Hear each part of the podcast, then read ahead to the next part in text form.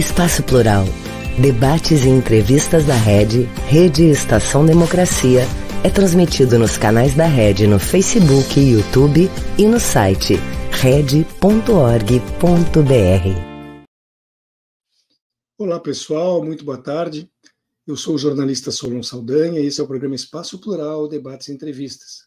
Ele é uma realização da Rede, Rede Estação Democracia. E nós contamos também com uma série de emissoras de rádio, web TVs que o retransmitem. Quero citar que esse programa recebe o apoio dos seguintes patrocinadores: a Durg Sindical, CEPER Sindicato, Central Única dos Trabalhadores e Sindicato dos Sapateiros de Campo Bom. Estamos, a partir desse momento, iniciando a nossa edição 492. E hoje a convidada especial é Fernanda Bassani, uma mulher gaúcha, mãe, escritora, psicóloga, com mestrado e doutorado em psicologia social pela Universidade Federal do Rio Grande do Sul, além de pesquisadora da mitologia afro-brasileira. Nós estaremos com ela aqui conversando sobre o lançamento do seu livro Deusas e Bruxas: Contos Míticos de Amor, Maternidade e Transgressão, além, é claro, de outros temas correlatos. Eu quero lembrar a todos que este programa acontece de segunda a sexta-feira, sempre ao vivo, das duas às três horas da tarde. Entretanto, se num desses dias e horários você que está nos vendo agora não puder acompanhá-lo e depois desejar rever ou, ou ver né, pela primeira vez aquilo que foi apresentado nele, pode recorrer aos vídeos que ficam gravados à disposição no nosso site, red.org.br. Aliás, não apenas os do Espaço Plural. Neste site, nesse endereço, você encontra os vídeos de todos os programas que compõem a nossa grade, além de uma série de artigos especialmente escritos para esse espaço também notícias que são atualizadas diariamente pelas jornalistas Gisele Agliardi e Nicole Goulart. Antes de iniciar então com a entrevista de hoje, eu faço ainda um último pedido, e esse direcionado a você que está nos acompanhando agora pelas redes sociais. Não esqueça, por favor, de registrar o seu like, porque isso nessa espécie de comunicação é muito importante, valoriza e ajuda na continuidade do nosso trabalho. Muito boa tarde, seja bem-vinda, Fernanda. Boa tarde. Prazer todo meu de estar aqui. É, Fernanda, eu li que o teu livro, de certa forma, ele é o resultado de 20 anos atuando como psicóloga. Né? Então, a escrita nasceu da escuta? O quanto o saber ouvir, entre aspas, está presente nessa tua obra? Pergunta perfeita. Sim, a escrita nasceu da escuta. E a escrita nasceu como uma forma de terapia também, né? Que nós psicólogos a gente passa o dia inteiro, às vezes oito horas, escutando problema. Né? Ninguém procura um psicólogo para trazer uma boa notícia. Geralmente, isso até pode acontecer, né? Mas é depois de um longo tempo de terapia. E aí a gente tem que encontrar formas de transmutar esses problemas, esses conflitos, essa carga emocional em algo positivo, né? É, o trabalho do psicólogo é um trabalho que lida com aquilo que é de mais humano no outro, né? É quando o sujeito tira suas máscaras sociais e se, se despe, né? Fica vulnerável, né? A, a um outro, né? O olho no olho. Então, uh, uh, o canal que se abre, assim, o que se conecta a partir dali é muita dor, né? É muita dor, é muito medo, é muita ansiedade, é muita angústia. E aí, e aí termina o dia, o psicólogo fecha a porta do consultório, vai para sua casa e o que, que ele faz com tudo aquilo que ele recebeu? Ele tem duas missões. Uma delas é ajudar aquele sujeito, né? Ajudar aquele sujeito a lidar com seus desafios, ajudar aquele sujeito a evoluir, a ter mais qualidade de vida. Mas ele também tem uma segunda missão, que é transformar aquilo tudo em algo positivo para o seu crescimento enquanto profissional e enquanto ser humano. E eu hum. descobri que a escrita era uma forma de transformar aquela carga toda em beleza, em poesia, em histórias uh, que pudessem, de repente, ajudar outras pessoas. Ou seja, além de estar ajudando aquele meu paciente, eu também poderia estar ajudando outras pessoas, né? inspirando outras pessoas. Então, sim, a escrita nasce da escuta. É, você trabalhou profissionalmente com mulheres presas, pelo que eu vi aqui no teu currículo. E não há algo simbólico nisso, porque uma vez que a luta feminina historicamente é uma luta por libertação?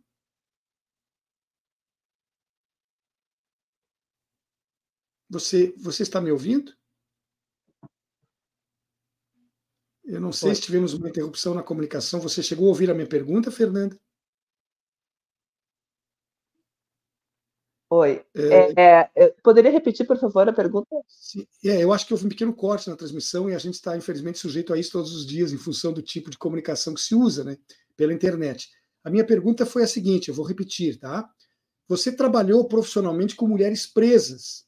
E eu te pergunto se não há algo simbólico nisso, uma vez que a própria luta feminina, uh, historicamente, também é uma luta por libertação. É. Há algo de muito, muito simbólico nisso, assim. Inclusive, eu, então, eu estava conversando com um amigo que ele é professor de história e pesquisa uh, os Panteras Negras, né? Aquele grupo norte-americano de resistência, de, de, de luta racial.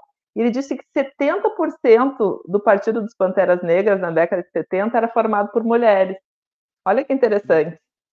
Né? Ou seja, é um número muito grande, né? A gente tem a Angela Davis, né? Que hoje em dia é uma referência na área de, de, de pensamento racial, né? E pensamento feminista negro.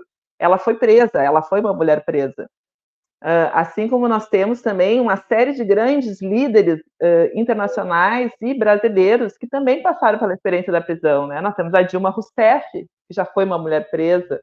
Nós temos o Lula, nosso presidente, que já foi um homem preso por quase dois anos, se eu não me engano.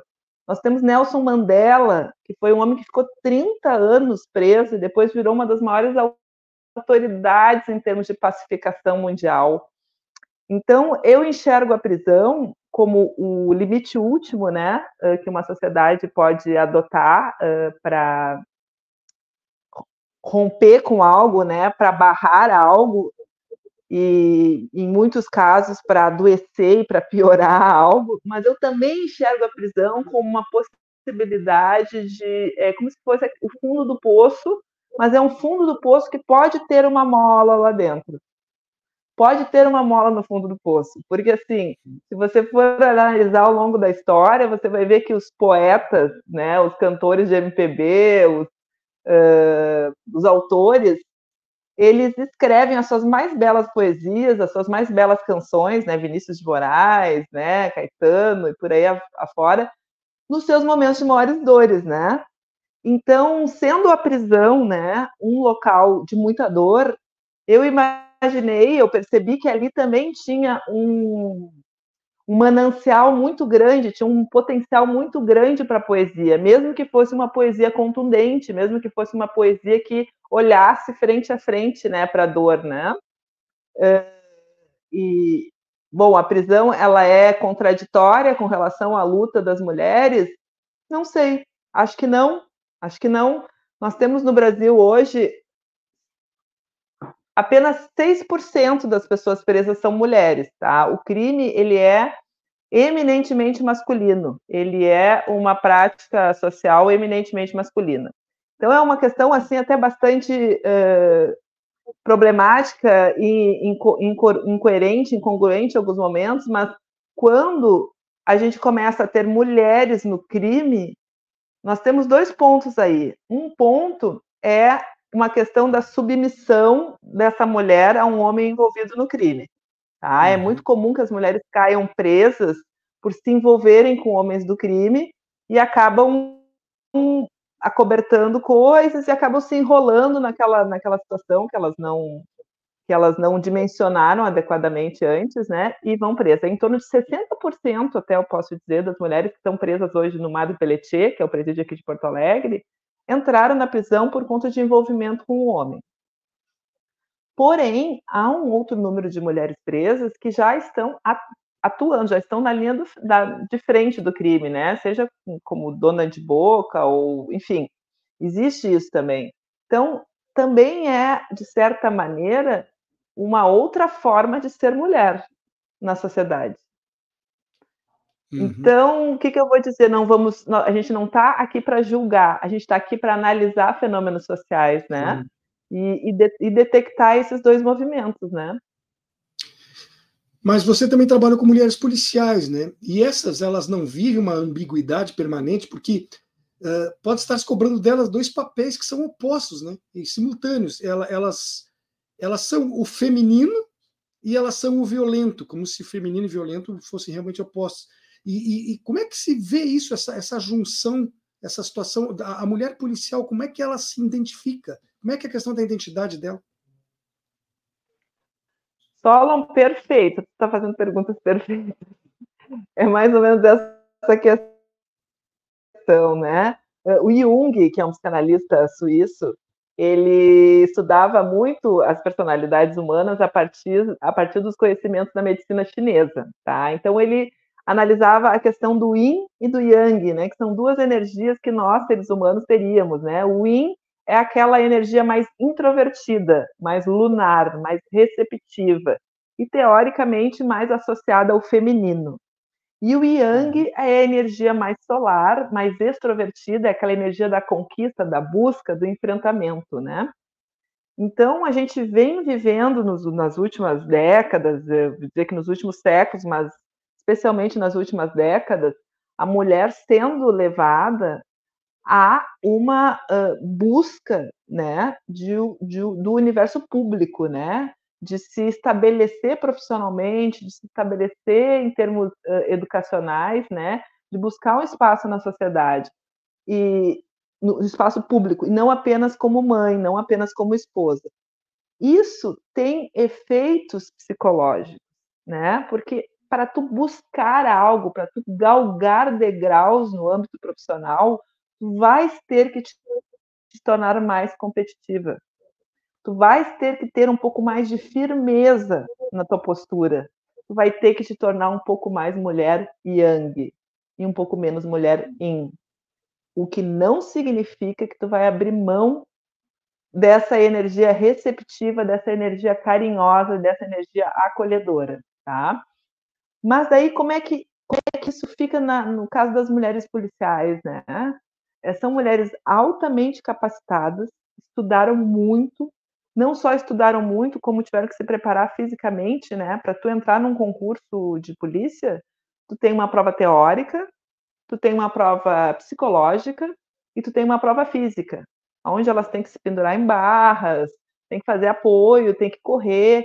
Então, assim, é, tem todo um preparo que exige dessas mulheres desenvolver esse lado mais yang, né? Esse lado mais, mais forte, esse lado mais uh, de conquista, de competitividade.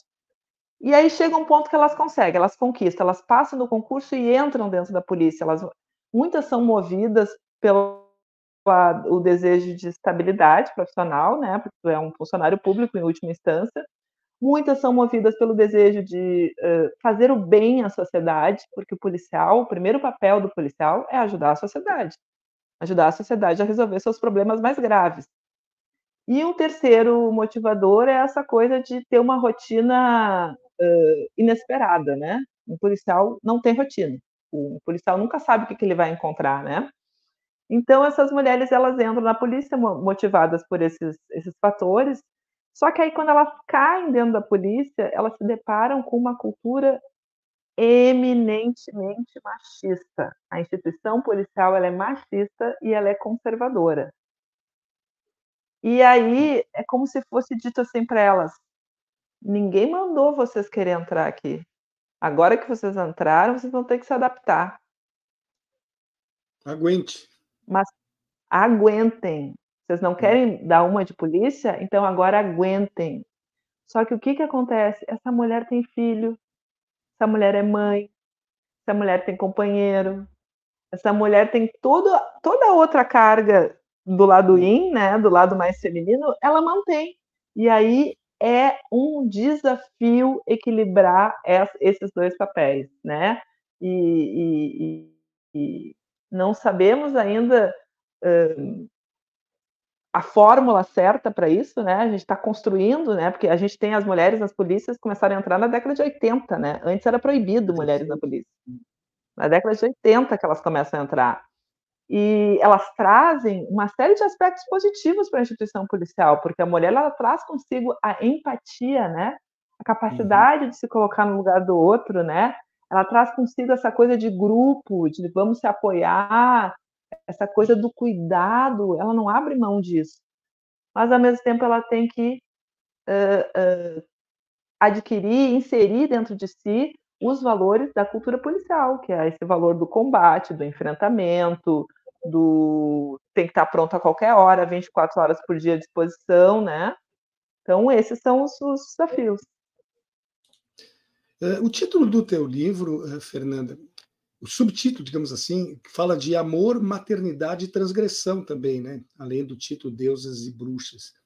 Eu quero te fazer uma outra pergunta ligada a um desses temas, que no caso é a maternidade. Essa ideia de que toda mulher normal, normal entre aspas, tá?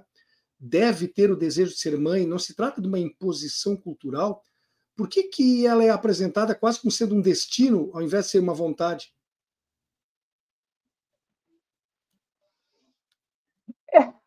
Tem um, um livro da sexóloga, eu não vou me lembrar o nome dela, aquela sexóloga que trabalhava com a Fernanda Lima, naquele programa Amor e Sexo, Sim. que é o livro do amor. Ela vai contar a história do amor desde a pré-história, né? E vai vindo, vem passando pela Idade Média, uh, sociedades gregas, romanas, africanas, celtas, é, e vem vindo, Regina, capitalismo e tal. Regina Navarro uh, Lins. Navarro é, né? Lins, a própria, Regina Navarro uhum. Lins. É um livro muito bom, é um livro de muito fácil leitura, assim, e vai te mostrando qual o papel que era dado para a mulher e para o homem em cada época histórica, em cada sociedade. E ela mostra nesse livro que até ali, por volta da, do início do cristianismo, as sociedades elas eram matriarcais.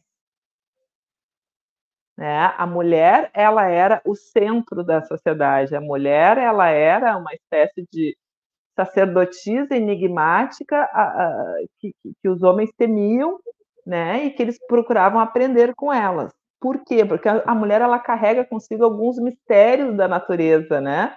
Como por exemplo a capacidade de gerar uma, um ser uhum. humano dentro de si, né? A capacidade de sangrar todo mês e não morrer. É verdade. né? Uh, então, assim, tem uma série de mistérios da natureza que a mulher uh, carregava consigo e que até para a história, a medicina não tinha se desenvolvido, não se sabia uh, que o homem tinha alguma participação nisso, né? Então, a mulher era toda poderosa. Aí tem até uma história nesse livro em que ela vai dizer que um belo dia, quando começou a se estabelecer a, o pastorado, eles uh, resolveram um dia deixar um bode dentro de uma cerca onde tinham ovelhas. E aí perceberam que essas ovelhas uh, engravidaram, elas ficaram prenhas. Então, se de... aí a humanidade se deu conta: opa, peraí, o homem tem uma função. Elas não são esses seres capazes de gerar seres outros e nós somos apenas acessórios. É a partir dessa descoberta de que a geração do ser humano exige a união de um homem com uma mulher, ou ao menos de um esperma com um óvulo, é que começa a se inverter toda essa lógica, né? E o poder passa a ser todo ele conduzido às mãos masculinas, às mãos, às mãos patriarcais, e aí tem todo um, um empenho das sociedades em submeter essa mulher, né? Porque, bom, o poder com ela continua, mas vamos submeter para que uh, não tenhamos uh, problemas, né? Porque ela carrega muitos enigmas da natureza, né? Um outro mito que, que nos é ensinado, de certa forma, desde pequenos, é a questão do amor de mãe, né? que é mostrado como algo incondicional e não como alguma coisa a ser construída. Isso é uma realidade, né, Fernanda? Então, a questão do amor materno, né? Há, há, há muitas. Instinto materno, né? Hum. Instinto materno. Há muitas teorias sobre isso, né? O que, que eu vou te dizer? Uh, muitas vezes existem muitos tipos de maternidade, né? Vocês já viram uh, maternidades na adolescência, por exemplo? Eu costumo, eu abordo no meu livro maternidades mais difíceis, né? Não aquelas maternidades planejadas, tudo bonitinho, né, pós-casamento. Eu abordo aquelas maternidades, por exemplo, na adolescência, aquelas maternidades em que o, a figura paterna desaparece ou torna-se um ser ausente e às vezes até prejudicial. A maternidade, aquelas maternidades difíceis, né, em que a mãe tem que lidar com filhos com dependência química, filhos com transtornos mentais, filhos às vezes autistas, né, porque tá, estamos num momento em que está aparecendo bastante agora. Essas maternidades, elas são maternidades de amor, mas também de dor, elas são uhum. maternidades de muita angústia, de muito medo e de muita culpa, né? Então, o que eu acho mais importante nessa história, por exemplo, uma, uma menina de 14 anos que engravidou. Aí nasceu a criança. Aí botaram a criança do lado dela. A menina é uma menina ainda, ela não é uma mulher. Aí botaram a criança do lado dela e disseram assim: ah, agora tu tem que cuidar, agora é tua responsabilidade, te vira. Talvez não surja, num primeiro momento, o tal do instinto materno. Talvez ela olhe para aquela criança e pense: meu Deus do céu, como que eu vou dar conta disso? Onde Talvez ela olhe para onde é. foi que eu me meti? ela vai olhar para aquela criança e ela vai pensar: isso aqui é um problema para mim resolver. Hum.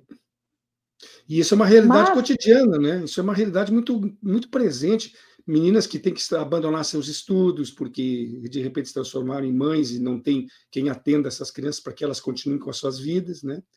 Isso é uma realidade Exatamente. bastante presente. É só tu ir numa escola, qualquer escola pública que tu for aqui em Porto Alegre, até escola particular, tu vai ver que os professores e diretores convivem diariamente com essa situação da maternidade na adolescência, né? E não se pode cobrar dessa menina que ela tem um instinto materno que ela tem um amor incondicional pelo filho dela. Ela está abrindo mão da vida dela. Ela, ela, ela, foi pega de surpresa. Ela não planejou aquilo. Claro, ela agiu provavelmente impulsivamente, até porque os adolescentes são impulsivos por natureza, né? Mas ela não estava preparada para aquilo. Então, o que, que eu penso? O instinto materno ele é algo que se constrói. Ele não é algo espontâneo. Ele é algo que se constrói. Se essa menina tiver a coragem, o apoio, né, um apoio externo tiver a coragem de enfrentar esse desafio da maternidade, ela vai ver pouco a pouco esse instinto materno se construir. Mas como é que esse instinto se constrói quando ela vê que ela consegue cuidar da criança, que a criança dá uma resposta positiva para ela, e aí vai se criando vínculo. É, nós estamos fazendo aqui um assunto paralelo, mas é que é bem relevante. Eu estava, enquanto você falava aí, pensando o, a, a, importância que teria e que tem, né, pena que não é tão seguido isso, uh, que se tivesse na, na, nas escolas uh, orientação sexual também, né? Porque daqui a, nos últimos anos, principalmente nos últimos quatro anos que se viveu, parece que a sexualidade tinha que ser varrida para baixo do tapete, escondida, jamais ser tocada. Tudo era questão de gênero, isso, aquilo. As meninas tinham que vestir rosa e os meninos azul. E, e, a gente, se não mostrar essa realidade e não mostrar como enfrentar essa realidade, o problema só se agrava, né? Exatamente. Teve uma pesquisa agora, eu não sei te, te, precisar os dados agora, mas eu posso passar depois, uma pesquisa realizada no Rio de Janeiro há pouco tempo, em que uh, 70% das meninas que abandonaram as escolas do estado do Rio de Janeiro nos últimos três anos foi por conta de gravidez não planejada. Impressionante o número, né? Ou seja, tu não abordar esse tema, né, o tema contraceptivo, o tema da sexualidade, do autocuidado em saúde, uhum. leva a um problema social muito maior, muito maior, que é a, a, a, atinge a educação, que atinge o futuro dos nossos jovens que atingem a família em última instância. Então, aquelas pessoas que defendem a família, elas estão adotando a estratégia errada. Se tu quer defender a família, tu tem que educar essa menina e esse menino a lidar com contracepção, a lidar com a sua sexualidade, para que sim eles possam construir uma família organizada e não uma família que nasce do impulso, que nasce do desconhecimento, que nasce da ignorância, né? E que provavelmente vai enfrentar muito mais problemas depois. Vamos falar um pouquinho mais sobre o teu livro, então, Fernanda. É, são 11 contos no total, né, pelo que eu vi aqui na sinopse. Eles têm alguma conexão entre si ou são histórias totalmente distintas e independentes? Existe uma lógica, um fluxo nessa, na apresentação deles, nessas narrativas? Ou são 11 histórias que podem ser lidas em ordem aleatória, sem problema algum? eles podem ser lidos em ordem aleatória. O que une esse meu livro é essas três, uh, esses três lados da mulher, tá? Eu acho que a mulher, ela é uma mulher que ama e que deseja ser amada. E aí a gente encontra isso no primeiro capítulo, né? Mulheres apaixonadas, mulheres com algumas decepções amorosas, mulheres recebendo amor, né? A questão da, do relacionamento. No segundo capítulo é a maternidade, é essa mulher já num outro papel, né? Essa relação dela com os filhos, essa relação dela com a cobrança da sociedade em relação à maternidade, né? E com esses desafios dessas maternidades mais difíceis. E um terceiro capítulo eu vou de de dedicar à transgressão, à mulher transgressora. E o que, que é para mim a mulher transgressora? Não é necessariamente a mulher que comete um crime, é a mulher que transgride o padrão. Uhum. Tá? Então, a mulher que transgride o padrão. O que, que eu percebi? Que na literatura brasileira a gente só tinha transgressoras sexuais. Né? Quais são as mulheres transgressoras da literatura brasileira? Jorge Amado, Nelson Rodrigues, né? Então são Tieta do Agreste, né? E por aí vai. Nelson Rodrigues, um mestre nisso, né? Um mestre nisso, com certeza. Mas eu queria abordar as mulheres transgressoras no espaço público. Uhum. Por exemplo, tu decidir ser uma policial, tu está transgredindo um padrão. Rompe a lógica. Tu rompe a lógica. Tu rompe a lógica, né?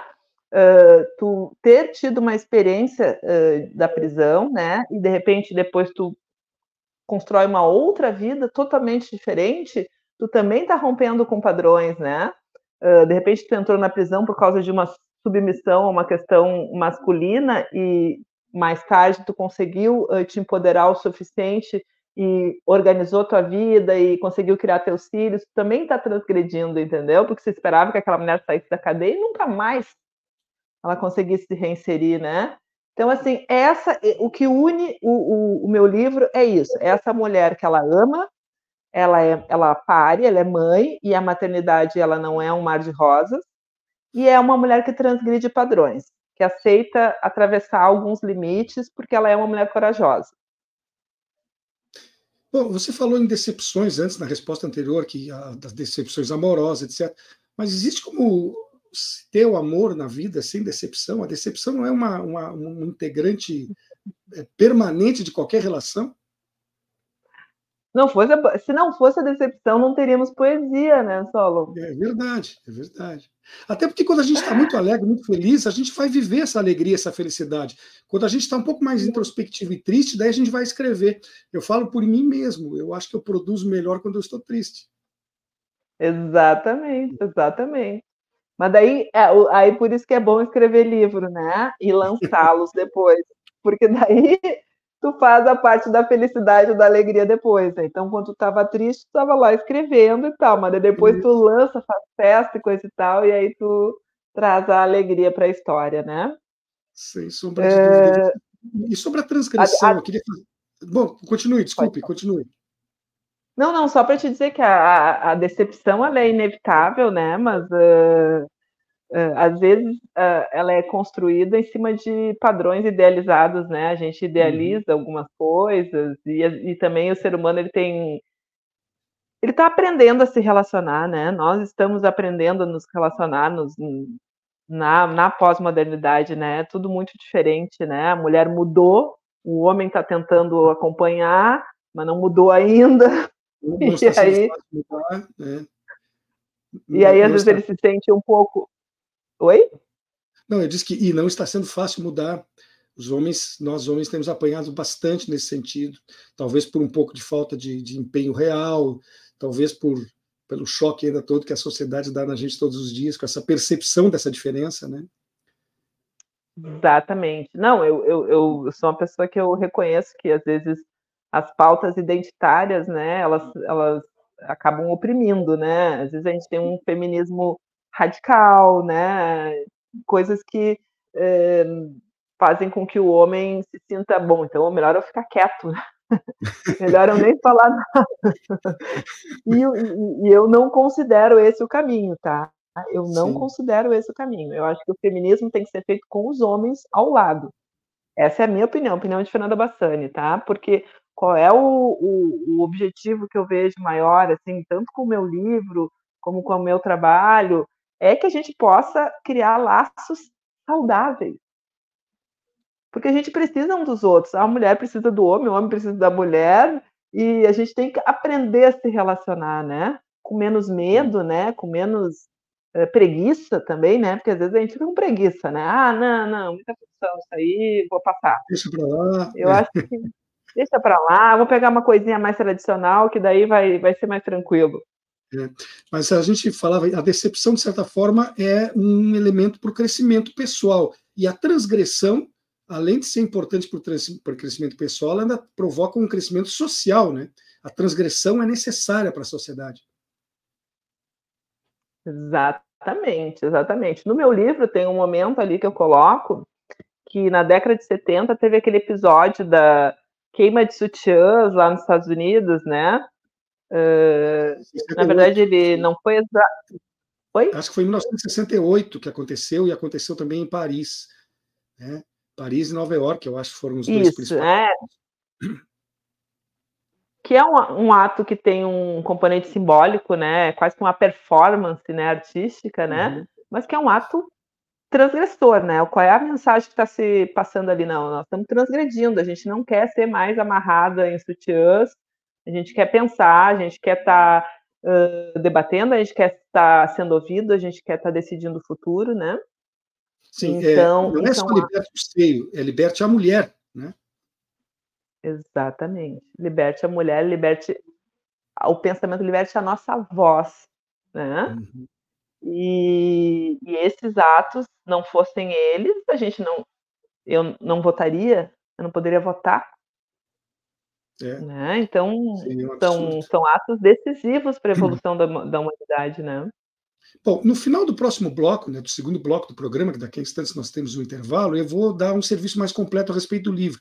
Mesmo assim, eu já quero antecipar a pergunta, até para nem todo mundo acompanha o programa do princípio ao fim, né? alguns interrompem a, a transmissão, outros entram mais adiante. Onde é que se pode adquirir os, os exemplares do teu livro que vai estar sendo lançado amanhã? O livro pode ser adquirido pelo site da editora Coragem, né, que é a editora que publicou ele, na livraria Bamboletras, aqui em Porto Alegre, ele já está disponível, e também amanhã, no evento de lançamento no Tabado Andaluz, às 19 horas, ali na Venâncio Aires 556, que eu terei livros lá também para venda. Muito bem. Nós temos um intervalinho agora, mas é um minuto só, Fernanda. Vai e volta rapidinho, a gente nem percebe. E já vamos continuar com a nossa conversa no dia de hoje. Tá bem.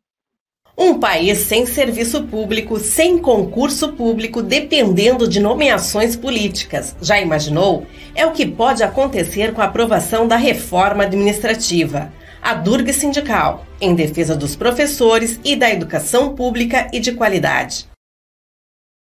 Esse governo é cruel. Olha o que, que, fizeram comigo. Eu ganhava muito mais em 2014 do que recebo hoje em dia. É assustador. Eles querem acabar com a gente. Tu viu o IP? Estamos pagando a conta mais uma vez. E isso é consequência de nove anos sem reajuste nos salários. Só tem um jeito: o povo entender o valor da educação e irmos à luta pelo reajuste dos nossos salários. CPERS, reajuste já! Voltamos com o programa Espaço Plural, Debates e Entrevistas. Ele é uma realização da Rede Estação Democracia e nós contamos também com uma série de emissoras de rádio e web TVs parceiras que o retransmitem.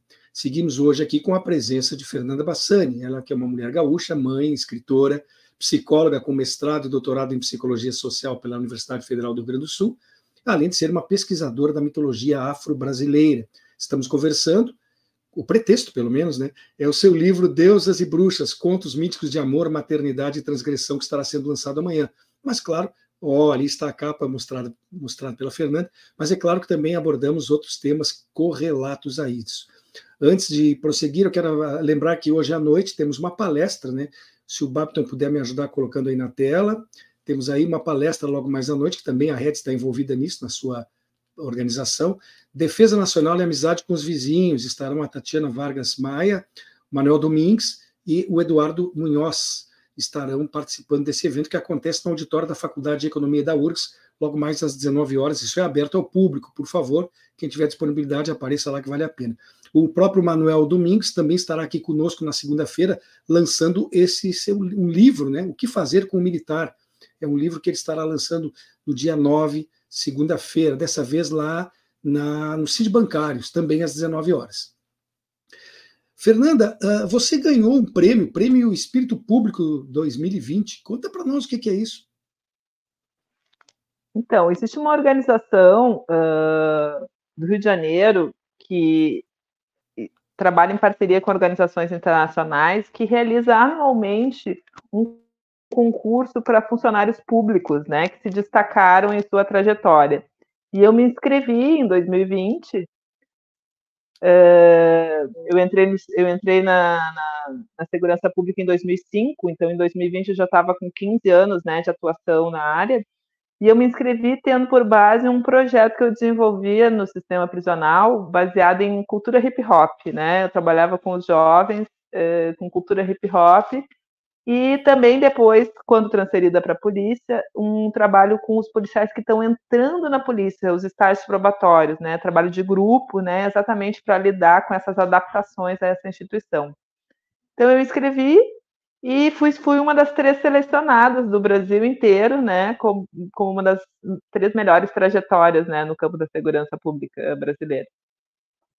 Excelente, uma, uma boa notícia que tenhamos conseguido mais esse prêmio. Você pessoalmente e certamente o nosso estado aqui, que foi agraciado com esse título. Uh, os danos históricos, Fernanda, que a moral patriarcal trouxe para as mulheres, eles são de alguma forma reversíveis em curto espaço de tempo? ou nós vamos levar muito tempo ainda para que esses danos uh, tenham seus efeitos uh, neutralizados, digamos assim? Olha, eu acho que os homens têm que começar a contribuir um pouco mais para a gente reverter isso aí, tá? Porque a gente está fazendo um bom trabalho, tá? Eu acho que as mulheres estão fazendo um ótimo trabalho. Elas estão fazendo terapia, elas estão fazendo academia, elas estão cuidando da sua espiritualidade, elas estão tentando, digamos assim, se equilibrar, né? Só que o que, que acontece? O que, que a gente tem visto, né? Que quanto mais uma mulher evolui, quanto mais uma mulher se equilibra, mais ela se, eh, digamos, um, se auto, consegue se autogerir de maneira sustentável, mais essa mulher se afasta daquele padrão de mulher que o homem gostaria de ter ao lado. Os homens burros, né? Temos um conflito aí. É. é. Nós temos um conflito aí, tá? Que eu vejo que é um conflito de ordem patriarcal, tá? Eu acho que os homens têm que perder esse medo, eles têm que entender que nem Xangô. Vou trazer uma mitologia então para explicar essa história. Xangô, Xangô é o orixá da justiça da mitologia uhum. africana, tá? Xangô teve muitas mulheres, uma delas foi Oxum, Oxum era uma orixá doce, carinhosa, ela era boa de culinária, ela cozinhava muito bem, ela limpava muito bem a casa, ela era vaidosa. Uh, enfim, ela era uma excelente mulher do lar. Esposa padrão. Só que depois Xangô, uma esposa padrão. Só que depois Xangô conheceu Yansan, que é a orixá dos ventos e tempestades, que é uma das únicas orixás que é chamada para lutar ao lado dos homens nas guerras. Então, enquanto as uhum. outras orixás femininas, Oxum e Emanjá, ficam cuidando do espaço mais doméstico, do mental, né, dos filhos, Yansan tem uma espada, Yansan tem um Eruexim, que é um rabo de boi que afasta os maus espíritos, né? E ela é chamada como uma guerreira para lutar ao lado dos homens. Então, no final das contas, Xangô casa com Yansan. Por quê? O que, que ele percebe? Que essa mulher toca ele para frente, que essa mulher é leal, que essa mulher vai estar do lado dele na hora da dificuldade. Entendeu? Que ela vai estar contribuindo no mesmo nível, ao lado dele e não atrás dele. Uhum. Então, eu trago um pouco dessa mitologia, porque eu acho que os homens eles têm que entender essa, essa vivacidade feminina não como uma ameaça, mas como uma benesse, que coisa boa que eu tenho uma mulher poderosa, guerreira, que vai estar do meu lado para enfrentar os desafios da vida. Sem dúvida. Mas por que, que nas histórias, né, na literatura, por exemplo, o papel da mulher fica tantas vezes dividido de uma forma bem simplista entre duas hipóteses? Ou final feliz ou trágico, como se não houvesse uma terceira alternativa. Nós estamos sempre entre ou os viveram felizes para sempre, e olha que aí já se inclui um homem, né? Porque sempre é o viveram, no plural, uh, ou então ainda com morte, com destruição, com a, com a, com a mulher morrendo. Na vida real, uh, a vida real e a, a verdadeira que se, se, deve buscar não é exatamente o meio termo disso? Olha, eu vou trazer uma, uma frase do Guimarães Rosa, que eu agora estou numa fase Guimarães Rosa. Ele vai dizer que a vida em sua melhor que a vida em sua melhor forma é a vida em forma de festa, tá? Então, uh, não dá para idealizar muito assim o final, né? Ou idealizar, ah, vamos ficar juntos para sempre. Tipo assim, a Sandy, né? Vamos trazer um caso agora da, da revista Contigo, digamos assim. A Sandy ficou 20 anos casada com esse companheiro dela, com esse marido dela, teve um filho, teve um relacionamento aparentemente ótimo, estável, legal, e aí agora acabou e eles estão amigos. Isso é um final triste? Isso é um final trágico? Eu não acho. Não. Né? Mas no caso Eu da, acho da que é um final feliz. Mas no caso da imagem da Sandy, já que tu trouxe esse exemplo, ela ficou casada há 20 anos e a imagem que continuava sendo vendida na mídia e na, na, nas revistas contigo, como você colocou, era daquela menina. Né? Ela, ela, a Sandy parece que nunca foi mulher. Ela partiu da adolescência para o momento atual. Acho que ela vai se transformar de adolescente em idosa, sem ter passado pela maturidade. É uma coisa estranha também, né? Sim. Agora ela está se posicionando de uma maneira diferente, né? Ela está começando a se posicionar cresce, de uma forma mais de uma forma mais mulher, né? Ela está, uhum. olha, escolhendo. Isso eu quero, isso eu não quero. Isso eu já vivi, não quero mais. Eu quero outra coisa, né? Ela está escolhendo, bom. né? Quem ela quer uhum. ao lado dela. Então, às vezes é isso. Cada um tem seu tempo, né?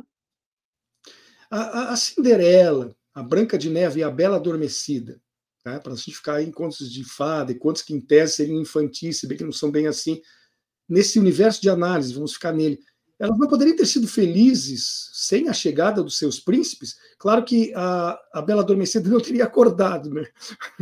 Faltou o um beijo para ela acordar. Mas a, as, essas três personagens, elas não teriam sido felizes igualmente se não tivessem seus príncipes? Olha, Solon, é bom ter um príncipe encantado, não é ruim. Mas, mas não pode ser uma obrigação, né? É bom. Não, não pode ser uma obrigação. Não pode ser uma obrigação. Eu acho que ela tem que virar uma. Ela, ela tem que. Primeiro, a mulher tem que deixar de ser princesa e virar rainha, tá? Eu já parto hum. desse princípio. Por que princesa? Rainha. Né? Porque a princesa não manda nada, a rainha manda alguma coisa. Princesa é só é, honorífico. Segundo, é bom ter um, alguém ao lado, né? É bom ter um, um Oi? Não, é que, é que, nós estamos com uma pequena defasagem no som, eu falo e tu demora para perceber e vice-versa, é, um delay, né? Eu estou dizendo que princesa é quase que um título honorífico, a rainha, por outro lado, tem uma parte do comando. Exato, exato, exatamente. Então, eu acho que, é, bom, elas poderiam ter sido felizes sem o príncipe? Poderiam ter sido felizes sem o príncipe. Mas uh, eu acho que é legal ter um parceiro, é legal ter um companheiro, não um príncipe, mas um parceiro, um companheiro, uh, alguém com quem trocar conhecimento, alguém para te apoiar, alguém para te dar ideias, alguém para te dar carinho, para te acolher. Tanto a mulher como o homem precisam disso, é natural, né? Ou no caso de relacionamentos homossexuais, é do mesmo jeito, né? E o que a pessoa quer, ela quer um pouco mais de comprometimento. Está faltando hoje nas relações é comprometimento, né? As pessoas elas, ah, vou lá, né? Fico ali, daqui a pouco já vou lá, fico não sei o quê. Então assim, com essa história dos aplicativos, né, de relacionamento, né, a coisa meio que vulgarizou, assim, ficou meio descomprometida e aí se perde muito do, do vínculo, da qualidade do vínculo, da intimidade, que é o que há de mais potente numa relação, é a intimidade, né? É, as relações foram ficando mais etéreas, né, mais líquidas, como diria aí o, o, o filósofo que faleceu recentemente. o, o, a questão, elas estão muito mais voláteis, digamos assim, acho que é a palavra mais apropriada. Parece que não precisa que ela se concretize, ela tem que existir e daqui a pouco, se ela sumir, não faz falta. Exato, e aí tu não te sente especial, né? Porque o que, que a mulher quer, né? E eu acho que o homem também, né? Ele quer se sentir especial, é isso que o ser humano quer, né? Pelas suas qualidades, né? Ou pela sua evolução, né?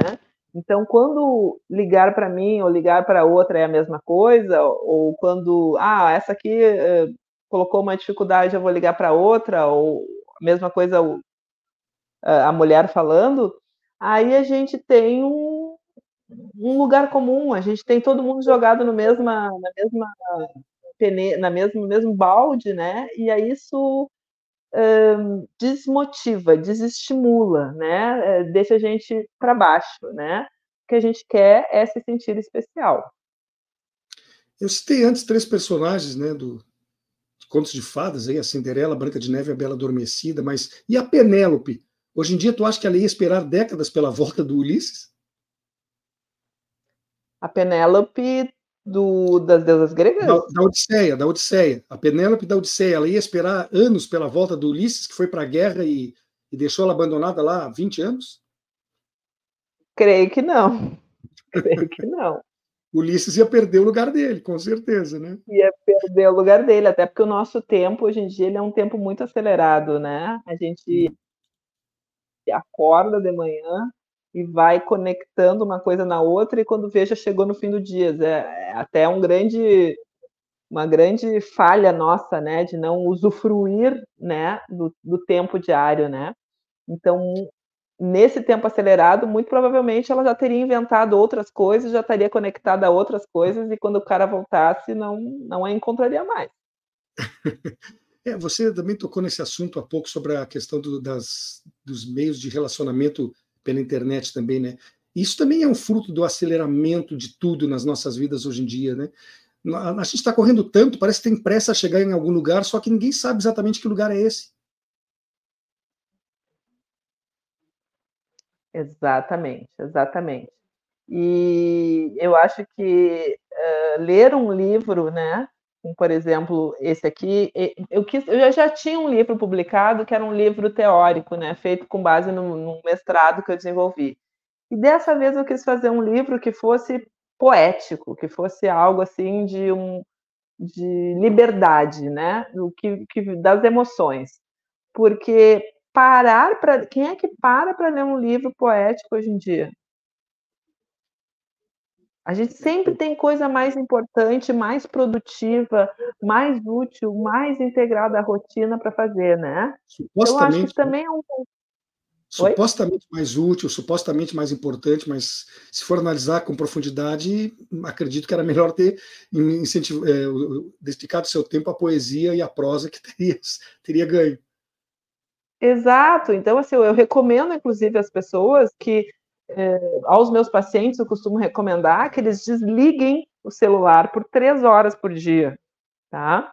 E nessas três horas eles optem por fazer algo tipo ir caminhar no parque e botar o pé na grama, fazer um chimarrão e sentar para ver o pôr do sol, uh, pegar um livro ou ir, sei lá, num, num, sei lá, num espaço de, de, de numa cafeteria, sem celular e ficar observando o cotidiano, né? São formas de tu sair desse fluxo louco que te absorve, que te engole, e tu te assenhorar da vida, porque a vida está passando e tu precisa se assenhorar dela, tu precisa perceber ela, tu precisa se deixar afetar pela vida, né? Uh, eu acho que isso é muito é muito salvador. Acho que isso traz muita muita luz assim para para nós, né? Nos tira dessa escuridão dessa correria. Mas eu acho que muitas pessoas, se fossem seguir o teu conselho, iam entrar numa espécie assim de síndrome de abstinência, né? Iam ter delírios. Sim, no início entra, no início entra. Mas aí é legal, é legal de ver a pessoa superando a, a, as metas, né? Eu, eu, sou uma psicóloga uh, terapeuticamente cognitivo-comportamental, né? Então eu costumo dar uh, tarefas, né? Uhum. Então são essas tarefas, não, ficar duas horas, pelo menos, ou três horas com o celular desligado, né? E lida com a tua ansiedade. O mundo não vai parar, o mundo não vai explodir se tu demorar três horas para responder um celular. Nem que eu suma. se, eu desaparecer, se eu desaparecer, o mundo não vai sentir muita falta. Eu digo, o ser humano, qualquer um de nós, individualmente como pessoa, né? O mundo vai continuar girando, as coisas vão continuar acontecendo e a história vai seguir seu curso. Exatamente, exatamente, exatamente. E às vezes, quando tu consegue fazer, dar essa parada, por isso que é tão importante as férias na vida das pessoas, né? Quando tu consegue dar essa parada, tu consegue às vezes perceber algumas coisas que são bem importantes que tu tá deixando passar. Tipo assim, aquela tia que te ajudou muito na adolescência, que tu gostava muito, que fazem seis meses que tu não dá uma ligada para ela. Hum. Ou, uh, sei lá, uh, cinema, que é uma coisa que tu gostava muito de ano passado e que faz dois anos que tu não vai no cinema por causa do tal do Netflix. Né? Então são experiências que tu deixa passar na correria, que quando tu consegue fazer essa parada, o teu cérebro, o cérebro leva um tempo para se reorganizar, né? O cérebro ele se vicia em açúcar, em, em café, em celular, em likes, né? Em álcool. Ele se vicia, ele, ele cria um comportamento viciante, né? E ele demora um tempinho, uma dependência, e ele demora um tempinho para se desarmar. Tá? Então, lá pelo uhum. terceiro dia que tu está nessa, nessa desintoxicação, ele começa a lembrar de coisas que tu não que não tinha espaço antes para entrar e que são coisas valorosas. Essas, essas 11 histórias que tu conta eh, aí no, no, teu livro, elas são baseadas em alguns fatos reais? Claro que, obviamente, tu nunca citaria, nem poderia, eticamente, se forem relacionados a algum paciente teu, mas tu pode aproveitar uma história real para transformar ela num texto que sirva para terceiros. Como é que elas são? Ela, algumas, todas elas são baseadas em, em, histórias reais, ou algumas são e outras não? Como é que é isso? A, a, a maioria das histórias elas foram colhidas na vida, assim, né? Mas elas não foram colhidas de uma pessoa em específica. Eu recorto daqui, recorto dali, recorto de lá e construo um personagem, né? Faz Mas um sim, é, faz um mural, exatamente. Então, por exemplo, na minha. Eu tenho um conto que é esse negócio de pai, né? Que é dentro do tema da maternidade, que é de um, uma menina que engravida de, e que o pai não assume a criança, mas esse pai que não assume também não teve pai. E essa menina que engravida também não teve pai. Então eu faço todo um, um, um, conto sobre essa questão, que no fim não tem culpados, né? Porque tu está reproduzindo aquilo que tu aprendeu, mas tem culpados sim, porque tu sempre pode mudar, né? E depois do esse negócio de pai, eu apresento o conto. Qual seria, qual seria a, a deusa que poderia ter inspirado esse conto? Aí eu vou lá na mitologia indígena e trago a sereia Yara e os filhos do Boto. Porque hum. se diz lá na Amazônia que a, a, o boto cor-de-rosa. Se diz na é. Amazônia é. que as meninas que nascem as, as, grávidas que não têm um homem ao lado, que ela tá grávida do boto cor-de-rosa, né? É, o boto sai das águas, né, e engravida as meninas e retorna às águas nas noites de lua cheia, ou coisa que vale.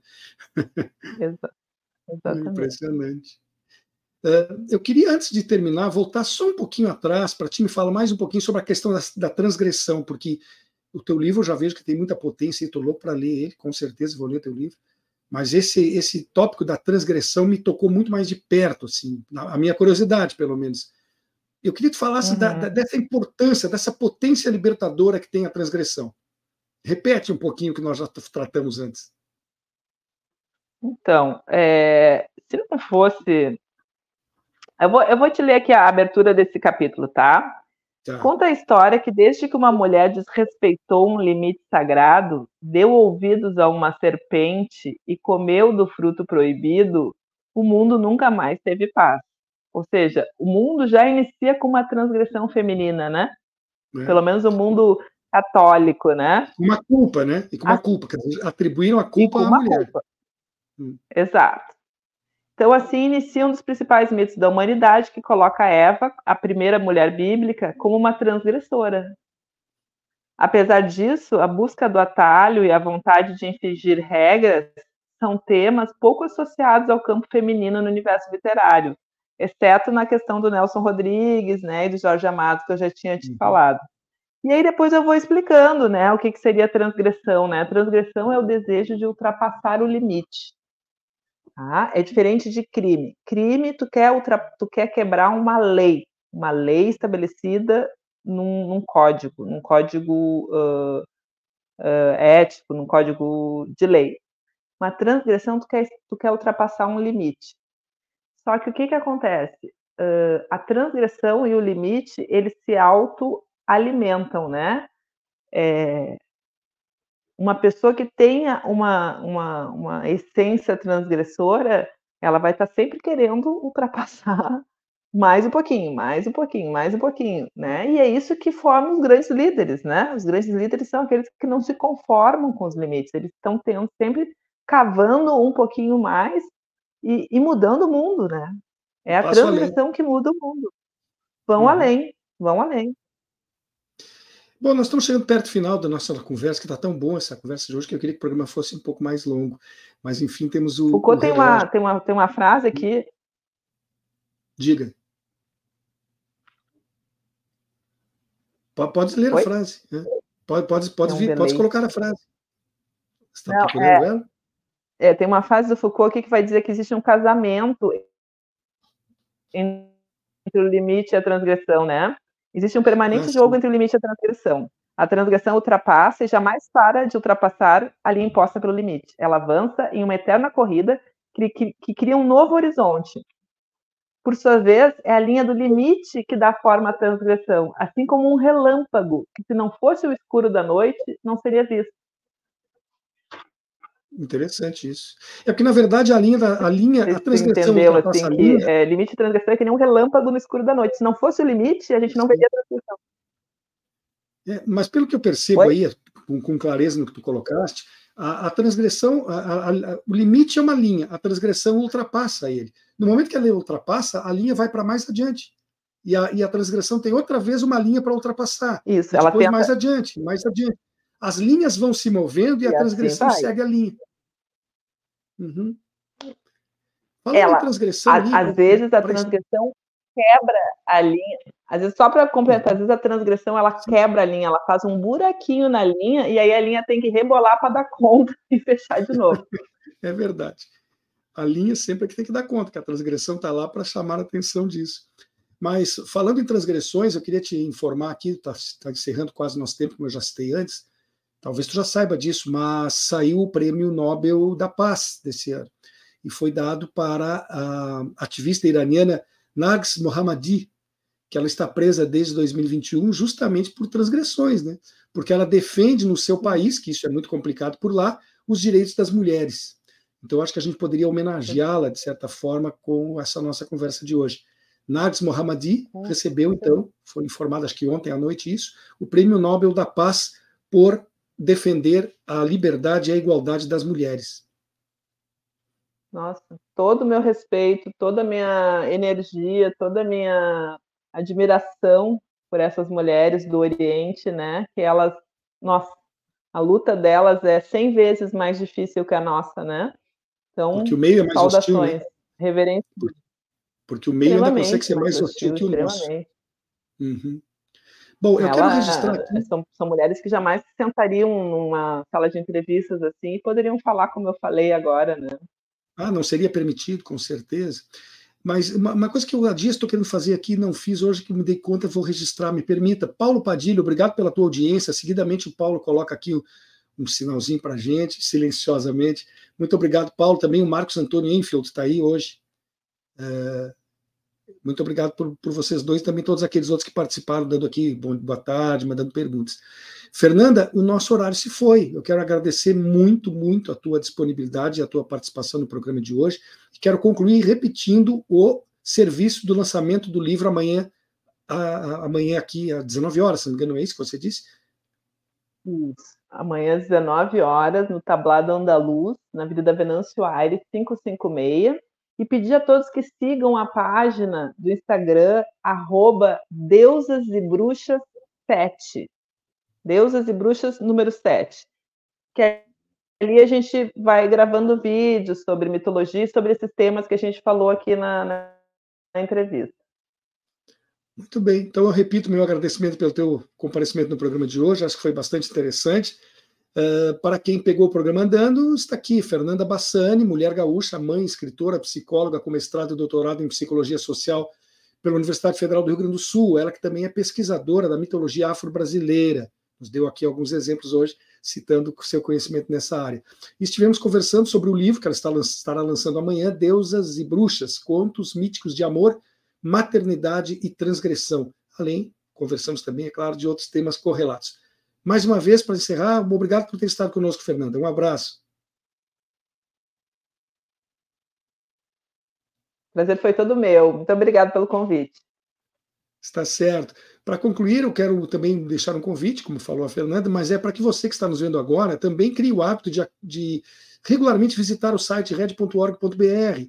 Você encontra vídeos lá desse programa e dos outros da nossa grade, você encontra artigos e notícias é bastante interessante. Passe por lá que isso ajuda na continuidade do nosso trabalho. Registro meu agradecimento aos colegas jornalistas Bapton Leão, que esteve na técnica, e Graça Vasques, que lidera a produção. E concluo com meu muito obrigado, meu sincero agradecimento a você que nos prestigia com sua audiência. Um excelente final de semana, forte abraço e até segunda-feira.